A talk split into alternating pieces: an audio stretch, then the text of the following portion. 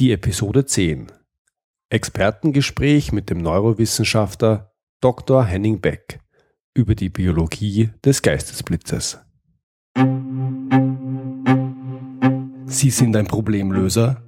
Sie wollen einer werden? Dann sind Sie hier genau richtig. Mein Name ist Georg Jocham. Willkommen zu meinem Podcast Abenteuer Problemlösen.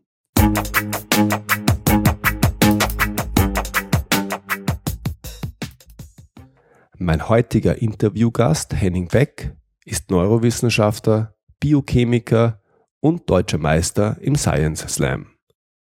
In seinen mitreißenden Vorträgen und Keynotes verschmelzen echte Wissenschaft und packende Unterhaltung. Und er ist der Autor mehrerer erfolgreicher Bücher, in denen er spannende Forschung pointiert auf den Punkt bringt. Ich selbst habe Henning Beck das erste Mal bei einem Vortrag über die neuesten Erkenntnisse in der Hirnforschung und über die Biologie des Geistesblitzes gesehen. Und ich war begeistert. Einerseits war der Vortrag sehr unterhaltend, andererseits hat Henning Beck darin sehr plakativ beschrieben, wie Problemlösung in unserem Gehirn passiert. Seit diesem Vortrag gehe ich anders an Probleme und schwierige Fragestellungen heran. Gleichzeitig wusste ich schon zu Beginn dieses Podcast-Projekts rund um das Thema Problemlösen, Henning Beck muss als Interviewgast in die Sendung. Und heute ist er da. Freuen Sie sich auf mein Interview mit Henning Beck. Lieber Herr Beck. Hallo. Ich, Hallo, freut mich sehr. Ich freue mich sehr über unser heutiges Gespräch. Wollen Sie sich zu Beginn vielleicht kurz vorstellen? Ja, erstmal herzlichen Dank für die Einladung, dass ich äh, quasi bei diesem Podcast mitwirken darf und mein Wissen ähm, da einbringen darf.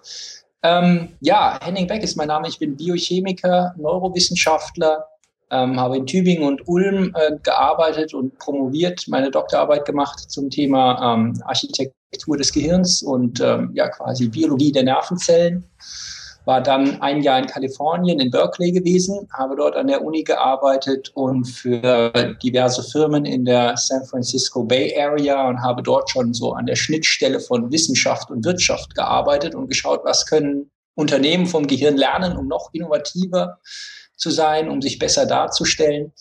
Ähm, und das habe ich dann weiterverfolgt, als ich dann wieder zurückkam nach Deutschland 2014 ähm, und seitdem ähm, berate ich Unternehmen, wie sie, was sie vom Gehirn lernen können, zeige, welche Wissenschaft ähm, aktuell quasi ähm, erforscht wird, was die Wissenschaft aktuell zum Thema Kreativität und Innovation sagt. Bin selber dabei tätig und ähm, ja, vermittle dieses Wissen in meinen Vorträgen und äh, Büchern und ja, wer immer mich dazu hören will. Sie haben, Herr Beck, Sie haben einen, ähm, einen außergewöhnlichen Titel, den Sie führen. Sie sind deutscher Meister im Science Slam. Was darf man sich denn darunter vorstellen? Ja, also ein Science Slam hm, ist quasi so eine Art Präsentationswettbewerb von ähm, Wissenschaftlern, die in zehn Minuten versuchen sollen, ihre Forschung unterhaltsam vor Publikum darzustellen. Und das Publikum bewertet am Ende, wer quasi den besten Vortrag gehalten hat.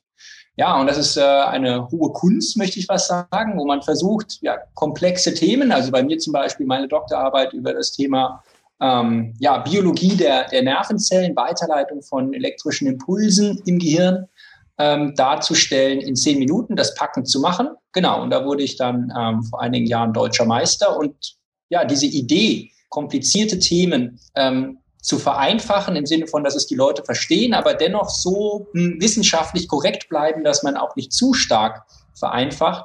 Genau, das mache ich heute noch weiterhin, ähm, wenn ich jetzt beispielsweise Vorträge halte oder ähm, ja, auf irgendeine Art und Weise Wissen vermittle. Weil ich denke, Wissenschaft ist so spannend, das sollte jeder mitnehmen können. Mhm. Äh, ich habe gerade kürzlich Ihr Buch gelesen, das heißt Die Biologie des Geistesblitzes. Ich darf, darf das an der Stelle bestätigen. Sie finden immer wieder sehr ja, lustige und äh, ja, durchaus äh, spannende Analogien, um die Dinge verständlicher zu machen. Ähm, jetzt geht es hier ums Problemlösen. Wie darf man sich das denn vorstellen, wenn ich ein Problem habe, wenn ich äh, ja, mit einer Situation nicht klarkomme, wenn es Ungewissheit gibt? Wie geht das Hirn damit um? Wie sieht sie denn aus, diese Biologie des Geistesblitzes? Also der allererste Schritt ein Problem zu lösen, ist erstmal das Problem zu erkennen. Ähm, viele versuchen gleich irgendwie eine Lösung zu finden ähm, und irgendwie rumzuprobieren und irgendwie ja, das Problem auf eine Art und Weise eben ja, zu lösen. Ähm, das Gehirn geht aber so vor, dass es als erstes mal erkennen muss, um was geht es eigentlich. Also der erste Schritt von einem Problemlösungsverfahren im Gehirn ähm, ist immer, dass das Problem erstmal komplett erfasst werden muss. Also wenn ich jetzt ein Problem neuartig lösen muss, dann reicht es nicht, mich dann irgendwie hinzusetzen und zu warten, dass ja mich die Muse küsst und ich irgendwie auf eine neue Idee komme, sondern erstmal geht es darum, das Problem zu verstehen. Und deswegen ist es wichtig, am Anfang sich richtig reinzuwühlen in das Problem, auch durchaus mit negativen Emotionen zu arbeiten, dass man sagt, ich habe jetzt keine Lust mehr, es, es nervt mich so sehr, ich muss jetzt was anderes machen beispielsweise. Aber je mehr ich mich in das Problem rein vertiefe, je mehr ich es nach allen Seiten ausleuchte, erkenne, was will ich, was will ich nicht, was muss passieren, damit es erfolgreich ist, was muss passieren, damit es scheitert, welche Möglichkeiten habe ich, wer könnte sich noch damit auskennen. Wenn ich das komplett durchdrungen habe, dann gehen die nächsten Schritte umso leichter. Und deswegen ist der allererste Schritt, ein Problem zu lösen, erstmal überhaupt das Problem zu erkennen. Daran scheitern viele. Ja, also es geht, es geht nicht darum, eine, eine Lösung gleich ähm, präsentieren zu können, sondern erstmal das Problem richtig durchdrungen zu haben. Mhm. Ich darf meine eigene Erfahrung daneben stellen. Ich habe eine ähnliche Beobachtung.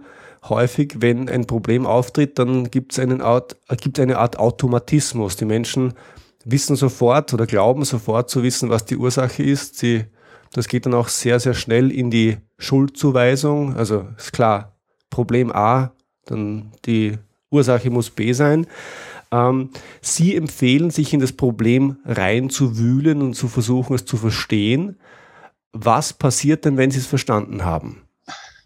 Nun, also was man was das Gehirn im Prinzip macht, also wenn wir unsere Aufmerksamkeit auf etwas richten, wird ein Bereich im Gehirn, also im vorderen Hirnbereich sozusagen dafür aktiviert und der sammelt jetzt wie so eine Art Plattform alle Dinge, die für dieses Problem wichtig sind. Und das können ähm, ja alle möglichen Sachen sein. Also wie ich schon sagte, die Lösungsbedingungen quasi am Anfang. Nun ist es so, ähm, genau das, was Sie sagen. Man hat am Anfang, wenn man äh, irgendwie ein Problem erkennt, schon häufig so eine Lösung irgendwie äh, ad hoc parat und schnell schießt einem irgendwas in den Kopf. So muss es ja sein oder ähm, ja. Das sind häufig so Vereinfachungen, die das Gehirn geht, solche Abkürzungen, solche Denkschubladen, die es anwendet, ähm, wenn es Probleme quasi ähm, ja, schnell bearbeiten möchte. Die Sache ist, wenn Sie jetzt ein richtig schwieriges Problem haben, etwas, was Sie nicht so einfach mal ähm, lösen können, dann geht das Gehirn einen anderen Weg. Es schaut sich erst dieses Problem an, versucht eben zu verstehen, worum geht's und schweift dann ab. Ähm, die Sache ist, selbst wenn wir denken, dass wir nicht denken, denken wir unterbewusst weiter nämlich. Und wir verlieren zwar die Aufmerksamkeit auf ein bestimmtes Problem, das heißt aber nicht, dass unser Gehirn nicht weiter mit der Lösungssuche beschäftigt ist. Also wenn wir uns auf ein Problem konzentriert haben und wir kriegen es aber einfach nicht gebacken, dieses Problem zu lösen, dann fängt unser Gehirn an, während wir etwas anderes tun, während wir uns entspannen, während wir etwas essen, während wir uns mit Leuten unterhalten, sucht das Gehirn permanent in der Umgebung nach möglichen Lösungen. Und die kombiniert es dann unterbewusst eben wieder ja, zu möglichen Lösungsangeboten. Ähm, das Problem wird also quasi in einem zweiten unterbewussten Schritt erst richtig nachhaltig gelöst. Die offensichtliche Problemlösung am Anfang, die mag ja vielleicht offensichtlich sein, aber wenn ein Problem wirklich so einfach zu lösen wäre, dass man nach fünf Sekunden es gelöst hätte, dann wäre es schon längst gelöst worden. Also die wirklich schwierigen Probleme, die löst du erst, wenn du dich ein bisschen vom Problem entfernst. Mhm. Jetzt, ähm, ich, ähm, ich stelle jetzt wieder zwei Beobachtungen dazu. Erstens, ich habe die Erfahrung, dass die Kollegen häufig auch im Job bei dieser ersten Annahme bleiben und sie verfolgen und das Problem lösen. Und ich jetzt setze das Lösen jetzt unter Anführungszeichen, indem sie ja, das Offensichtliche oder das Naheliegende verfolgen, das, was ihnen als erstes eingefallen ist. Ähm, was jetzt, und jetzt sagen Sie, dass, ähm, das ist nicht der richtige Weg. Der richtige Weg ist also das Problem wirken zu lassen und äh, das Gehirn tun zu lassen und tun zu lassen, ohne dass man merkt, dass es tut. Ähm, irgendwann kommt dann ja doch irgendwo eine Lösung. Ich denke jetzt an den Einfall unter der Dusche, unter den berühmten, ich habe den auch sehr oft. Was passiert da? Da ist im Prinzip so, dass das, was unterbewusst kombiniert wird, ähm, irgendwann so einen stabilen Zustand im Gehirn erreicht, dass er uns bewusst wird. Also wir denken unterbewusst sehr viele Sachen. Das allermeiste wird aber aussortiert. Und die Kunst, eine richtige Entscheidung zu treffen oder eine richtige Lösung zu finden, besteht gar nicht darin, einen richtigen Einfall zu haben, sondern für das Gehirn ist viel wichtiger, die ganzen Schrotteinfälle, die wir permanent unterbewusst entwickeln, auszusortieren. Das können übrigens intelligente Menschen besser als weniger intelligente. Also die sortieren quasi unnütze Gedanken einfach ähm, schneller und besser aus. Die ähm, Kunst ist jetzt so, was Sie sagen, wenn Sie jetzt ähm, in einem fremden Umfeld plötzlich einen Einfall haben für ein Problem. Ähm, da passiert genau das, wenn Sie vorher sich aufgeladen haben mit einem Problem und das Problem wirklich richtig durchdrungen haben, dass das Gehirn dann unterbewusst nach allen möglichen ja, Lösungsangeboten sucht. Und plötzlich wird alles um sie herum zu einer möglichen Inspiration. Alles um sie herum kombiniert das Gehirn mit dem eigentlichen Problem unterbewusst zusammen. Und je intensiver sie sich mit dem Problem auseinandergesetzt haben, desto besser passiert das auch. Das finden Sie häufig bei ähm, Leuten aus der Kreativwirtschaft oder bei Designern, die arbeiten genauso. Die überlegen sich erst, oder auch Informatiker, überlegen sich erst, was wollen wir überhaupt, wo soll die Reise hingehen? Und dann zieht man sich ein bisschen von dem Problem zurück und plötzlich kombiniert das Gehirn alles Mögliche oder bringt alles Mögliche aus der Umwelt mit dem Problem in Kontakt. Und wenn das dann stimmig ist, das bedeutet im Gehirn, ähm, es wird länger als eine Fünftelsekunde ähm, als Muster stabil gehalten. Ähm, also alles, was länger als eine Fünftelsekunde quasi im Gehirn hin und her geschickt wird, das ist das Kriterium dafür, dass es uns dann bewusst in den, ja, in den Geist kommt sozusagen. Und dann, und dann merken wir diese Idee plötzlich. Mhm. Und häufig ist es so, wenn wir so eine Idee haben, dann hat die zwei Eigenschaften. Ja, sie, wir merken, sie scheint wie aus dem Nichts zu kommen. Das ist klar, weil wir haben uns vorher unterbewusst damit beschäftigt. Das Gehirn hat unterbewusst die Regionen rekrutiert, die für das Problem nötig sind und ähm, versucht, Lösungen zu finden. Das kriegen wir ja nicht mit. Deswegen kommt das aus dem Nichts, eine ja. mögliche Lösungsidee. Und zum anderen, wir wissen meistens, dass es stimmt oder in die richtige Richtung geht. Ist auch klar, weil ähm, all das, was eben nicht stimmig ist, von dem Gehirn vorher aussortiert wurde. Und deswegen äh, haben wir dieses Gefühl, oh ja, jetzt habe ich es gefunden, so ein Aha-Moment. Mhm. Mir fallen jetzt zwei Punkte ein, die mich interessieren würden. Nämlich zum einen, ähm, hat man einen Einfluss drauf, ähm, was das eigene Gehirn als Schrott aussortiert und was es ja stabil hält und vorlässt? Ist das, ist das etwas, was sich beeinflussen lässt oder, oder ist das in irgendeiner Form, hm, ja, weiß, was weiß ich, genetisch vorgegeben, durch den Intellekt vorgegeben? Weiß man das? Also genetisch ist das nicht vorgegeben. Ähm, denn es kommt in diesem Moment eigentlich nur darauf an, möglichst viel zu denken und dann im Prinzip so einen Filtermechanismus anzuwenden. Ähm, die Sache ist, manchmal geht dieser Filter besser und manchmal schlechter. Also Sie kennen das vielleicht, wenn Sie jetzt in der Prüfung sitzen und haben ganz lange für eine Prüfung gelernt dann können Sie sich nur noch in dieser Prüfung auf die konkreten Aufgaben konzentrieren. Da können Sie jetzt nicht über den Tellerrand großartig hinausschauen und irgendwas anderes machen. Da Sie, ist der Filter so stark, dass alles ausgeblendet wird, außer dieses Problem. Das, das ist so eine Sache, zum Beispiel unter Stress. Äh, ist es sehr schwierig, quasi den Gedanken so freien Lauf zu lassen. Da haben Sie immer nur dieses Problem, das müssen Sie lösen unter Zeitdruck, unter Stress, das muss schnell quasi hm, zu einer Lösung gebracht werden. Und dann sind diese Filtermechanismen sehr stark sehr schwach sind diese Filtermechanismen und dann kommen uns viele Sachen in den Kopf, die mögen manchmal besser sein, manchmal schlechter. Aber ähm, diesen Filter, der wird umso schwächer, je mehr sie sich ablenken. Beim Sport beispielsweise, beim Schlafen, kurz bevor sie einschlafen, wenn sie so ein bisschen unaufmerksam sind, wenn sie monotone Tätigkeiten machen. Also es gibt eine schöne Studie, die gezeigt hat, wenn sie ähm, ein Problem lösen wollen, es aber nicht schaffen, dann weggehen und dann monotone Tätigkeiten machen. Abwaschen, Staubsaugen, Duschen, Autofahren, Fahrradfahren, all das, wo Sie nicht großartig überlegen müssen, dann wird das Gehirn richtig kreativ. Weil dann lagert es diese Gedankenarbeit äh, ans Kleinhirn aus. Also das Kleinhirn übernimmt dann die monotone Tätigkeit und diese 0815 Denkarbeit. Und die richtig großen Gedanken, dafür das Großhirn jetzt Platz. Und deswegen kommen uns viele neue Ideen bei monotonen Tätigkeiten, wo wir gar nicht mehr bewusst über Sachen nachdenken müssen, sondern einfach die Gedanken fließen. Mhm. Ein zweiter Punkt, der mir eingefallen ist, Sie haben erzählt, dass, ähm, dass äh, Menschen sich dann ähm, der Umwelt aussetzen und dass das Hirn, das Gehirn diese Umwelteinflüsse alle nach geeigneten Lösungen absucht. Gibt es denn etwas, was man aktiv dazu tun kann im, Sinn, im Sinn von, ich habe ein Problem? Gibt es Umwelten, denen ich, denen ich mich aussetzen soll? Gibt es Umwelten, die produktiv sind an der Stelle? Oder oder ist das ganz egal? Ja, Das ist eine sehr äh, gute Frage, denn ähm, das ist genau der Punkt, den jeder dann quasi für sich auch beeinflussen kann. Also es ist so, jeder hat so ein bisschen seine Wohlfühlumgebung. Jeder hat irgendwie, das kann jetzt ein Ort sein, das kann aber auch eine Tätigkeit sein, das kann auch Menschen, können auch Menschen sein, mit denen man sich unterhält. Ähm, aber irgendeinen speziellen Bereich, Ort, wo man sich wohlfühlt, wo man Stress abbaut. Das sind die Orte, bei denen ähm, kreative Ideen entstehen. Sie sehen das bei vielen Wissenschaftlern, bei vielen Designern, bei vielen Leuten, deren Beruf ähm, darauf, in, der, in dem Beruf es darauf ankommt, ja neue Ideen zu produzieren. Da macht man im Prinzip Folgendes. Man macht als erstes, geht man direkt in das Problem rein, auch in, auf eine sehr, ähm, ja, wie soll ich sagen, unschöne Art und Weise, die einen ein bisschen nervt vielleicht, dass man sich richtig damit auseinandersetzt. Und dann hat jeder so seine individuelle Art und Weise, sich dann davon wegzubewegen. Der eine geht nach Hause und kocht, der andere ähm, ja, macht irgendwie Sport. Das sollte jeder für sich so selber herausfinden, dass jeder sagt, okay, das ist jetzt meine Sache, die mir Spaß macht. Und in diesem Moment, wo ich jetzt quasi von dem Problem zurücktrete, dennoch immer so wachsam sein und sagen, die Idee kann immer kommen. Die Idee kann mich immer ereilen. Und die, das größte Hindernis, um eine neue Idee dann zu denken, ist, dass ich nicht weiß, was ich damit machen soll. Viele Menschen haben ganz viele Ideen, wissen aber gar nicht, was passiert dann, wenn ich die Idee habe. Und das ähm, bremst so ein bisschen diesen Ideenprozess. Also was man machen kann, sich vorher überlegen, wenn ich eine Idee habe, was mache ich dann damit? Schreibe ich die auf? Erzähle ich die jemandem? Habe ich da irgendwie einen Blog, wo ich das immer notiere? Oder was mache ich damit? Wenn ich mir vorher zum Beispiel fest vornehme, ich habe immer wieder so einen Zettel dabei oder einen Blog, wo ich das aufschreibe oder einen speziellen Ort zu Hause, wo ich das sofort aufschreibe, wenn ich eine Idee habe, meine ja, Ideen-Sammelstelle sozusagen, dann locke ich die Ideen schon an. Also Ideen kannst du nicht jagen, Ideen musst du anlocken.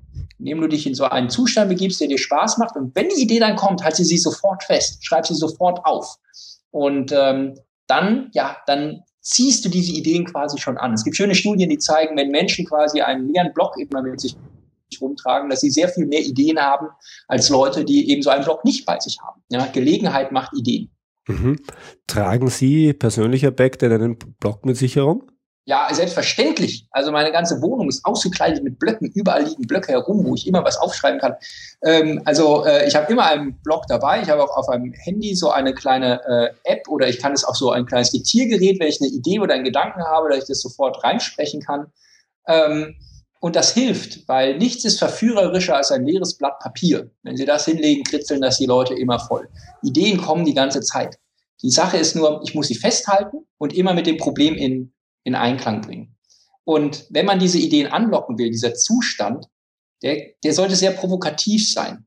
Also viele Menschen versuchen ein Problem zu lösen, indem sie sich das Problem anschauen und gucken, wie kriege ich das gelöst. Und dann kriegt man vielleicht eine gute Lösung auch raus. Aber wenn ich jetzt eine völlig neuartige Lösung haben will, dann kann man sich auch bewusst quasi dazu provozieren. Man könnte sich fragen, äh, was muss passieren, damit das, damit das Problem so richtig scheitert? Ja, damit ich es überhaupt nicht hinkriege. Was muss ich denn alles falsch machen? Äh, was, was, wo liegen überall die nächsten Fehler? Oder auch ganz bewusst sagen, okay, ähm, meinetwegen, ich habe ein Problem, keine Ahnung, ich soll die Kundenzufriedenheit in meiner Abteilung erhöhen beispielsweise. Und ähm, jetzt, keine Ahnung, abends ist der Kindergeburtstag von meinem Sohn und dann könnte ich versuchen, aus dieser Situation das zu übertragen, mich bewusst in einer neuen Situation dazu zwingen, an das Problem zu denken und sich zu fragen, was kann ich aus der Situation, in der ich gerade bin, auf das Problem übertragen. Da kommen sehr viel verrückte Sachen raus. Die Sache ist nur, all das, was Sie denken zum Schluss, alle Ideen, die Sie haben, haben immer einen wahren Kern. Weil das Falsche wird ja vorher aussortiert vom Gehirn. Deswegen wird ausgefiltert. Also haben Sie Mut, wenn Sie eine Idee haben, die dann auch zuzulassen. In jeder Idee, in jedem Gedanken, den Sie haben, so verrückt und abgefahren der auch ist, steckt immer ein Fünkchen Wahrheit drin. Mhm. Jetzt denke ich an, an eine, eine, ein Gefühl, das wahrscheinlich Sie und alle unsere Hörer kennen. Sie wachen in der Nacht auf, haben die 100 Millionen Dollar Idee und wachen am nächsten Morgen auf, wissen, dass sie sie hatten, können sie sie aber nicht mehr, können sie aber nicht mehr greifen. Sind auch diese Ideen, die so im Halbschlaf hervorkommen, sind die aufschreibenswert oder fühlen sich die nur, die nur gut an? Ja, was man alles schon an äh, Geld verdient hat während des Schlafes. Eigentlich schade, dass man sich nicht mehr daran erinnern kann. Tröstlich ist da die Vorstellung, dass diese Ideen meistens gar nicht so gut sind, wie man sich das einbildet. Also im Schlaf, wie auch beispielsweise beim Sport, ähm, ist es häufig so, dass diese Filtermechanismen des Gehirns ein bisschen reduziert werden, dass uns mehr äh, Ideen quasi kommen. Aber im Schlaf hat man auch so häufig eine, eine Selbstillusion, dass man sich vorgaukelt, dass die Idee auch besonders gut ist. Also die meisten Ideen, die man wirklich so im Halbschlaf hat, sind, wie soll ich sagen, nicht besser als die, die ich jetzt in einem wachen Zustand hätte. Es mag Einzelfälle geben, wo das mal passieren kann, ähm, oder auch, dass man danach aufwacht und ein Problem ja im Schlaf neu überdacht hat. Aber meistens diese, dieses, diese Ideen, die dann so besonders gut ähm, bewertet werden während des Schlafes, sind eigentlich gar nicht so viel wert. Alles klar. Mich würde interessieren, Jetzt äh, Sie als Experte wissen ganz genau, was äh, passiert äh, im Gehirn. Sie wissen, wie die Mechanik ist. Wie lösen Sie persönlich denn Probleme? Ähm, die Mechanik des Gehirns. Also es ist so, die, ähm, ein Gehirn denkt immer so in einem Netzwerk. Ein Gehirn denkt nicht aus A folgt B, aus B folgt C, sondern so linear, sondern ein Gehirn kombiniert sich quasi die Welt immer zusammen und erschafft sich Lösungen, erschafft sich die Welt ähm, quasi im Kopf. Wenn ich ein Problem lösen möchte, dann, dann überlege ich mir auch erst, was ist überhaupt mein Problem? Also beispielsweise, ich soll einen Text schreiben zu einer bestimmten Aufgabe, zu einem bestimmten Thema. Und dann ähm, arbeite ich mich dann kurz ein und dann lasse ich das bewusst verdauen. Also ich nehme mir bewusst Zeit und mache mich nicht sofort an die Lösung ran, sondern gebe meinem Gehirn noch ein bisschen Zeit darüber, so ein bisschen nachzudenken ähm, und das so ein bisschen zu verdauen. Und dann stürze ich mich nicht gleich auf das nächste neue Problem. Das ist ganz wichtig. Also nicht gleich das nächste Problem in Angriff nehmen, sondern dann ein bisschen Pause machen. Das kann schon reichen, wenn man einfach zum Mittagessen geht oder ähm, ja einmal rausgeht, ein bisschen spazieren geht. Das kann schon reichen. Ähm, aber wichtig ist einfach dieses Problem erkennen und anfangen, das Problem zu lösen, zeitlich ein bisschen zu trennen. Ähm, weil wenn ich am Anfang gleich das Problem versuche zu lösen, dann bleibe ich auch immer in den Denkroutinen drin, die ich am Anfang schon hatte. Da komme ich nicht unbedingt auf eine neue kreative Idee. Deswegen immer ein bisschen Abstand halten. Ähm, genau, und dann warte ich so ein bisschen darauf, dann spüre ich, wie sich diese Idee schon entwickelt. Und das ist dann der, der Moment für mich, dann loszulegen. Weil dann gibt es einmal so einen Schub, wo ich dann merke, ah, da kommen dann die Ideen, zum Beispiel für einen Text oder für einen Vortrag oder dergleichen, ähm, und dann sofort an die Arbeit machen und dann sofort diese Ideen ernten. Mhm. Herr Beck, normalerweise hätte ich Sie gefragt, ob Sie zum Abschluss noch drei Tipps äh, für unsere Hörer hätten. Ähm, ich kann mich erinnern, es gibt, Sie haben auch ein Thema, das nennen Sie äh, Mythen rund um das Gehirn. Ähm, haben Sie vielleicht noch, auch noch ergänzend die ein oder andere Sache, wo wahrscheinlich die meisten Hörer sagen, das finde ich spannend, das hätte ich ganz anders gewusst oder geglaubt. Also gerade bei diesem kreativen Problemlösen geistert immer noch dieser Mythos von der rechten oder linken Hirnhälfte äh, durch die Welt. Und da können Sie dann Seminare machen, wo Ihnen dann gesagt wird, wie Sie Ihre Hirnhälften besser verbinden oder aktivieren sollen, indem Sie irgendwelche Übungen machen und dann kreativer denken. Ähm, das kann man in dieser Form ziemlich vergessen. Also es gibt keine Studie, die gezeigt hat, dass Kreativität in irgendeiner Hirnhälfte ausschließlich sitzt, sondern was wir wissen, es kommt darauf an, dass sich beide Hirnhälften prima vertragen.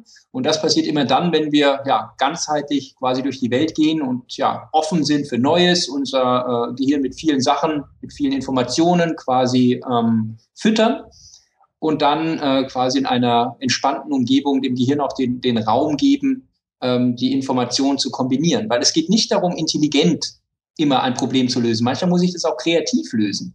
Und das kriege ich nur hin, wenn ich manchmal so kleine Fehlerchen einbaue, wenn ich auch mich manchmal traue, von dem Problem zurückzutreten. Es ist nicht immer das Ziel, fehlerfrei alle Probleme sauber schnell durchzulösen. Das kann auch eine Maschine, das kann auch ein interessierter Affe, das kann auch eine, ein Computer, eine Computersoftware. Der Mensch kann was anderes viel besser. Er kann nämlich Probleme auf eine neue Art lösen. Er kann Probleme so sehen, wie sie vorher noch nicht gedacht worden sind. Und dafür musst du halt manchmal von dem Problem auch ein bisschen zurücktreten und nicht immer nur effizient und immer nur auf das Problem fokussiert und schnell ähm, dieses Problem angehen, weil diese Arbeit wird in Zukunft von Maschinen ersetzt werden, früher oder später. Was nicht ersetzt werden wird, ist neue Ideen so zu kombinieren, wie man sie vorher noch nicht hatte. Und dazu muss ich manchmal kleine Fehlerchen einbauen. Dazu muss ich mich auch mal trauen, ja, ein, ein, ein Scheitern in Kauf zu nehmen oder einen Fehler in Kauf zu nehmen, ähm, weil das wird eine Maschine niemals können. Und drei Tipps, wie man das machen kann. Als erstes, ähm, was ich immer empfehle, ist so, ähm, äh, so ein, so ein kontraintuitiver Ansatz, dass man sich immer fragt, was muss passieren, damit es genau andersrum läuft. Das ist so, so ein, um seine Perspektive so ein bisschen zu wechseln, um sich richtig zu provozieren, ja, die Sache mal ein bisschen andersrum zu denken.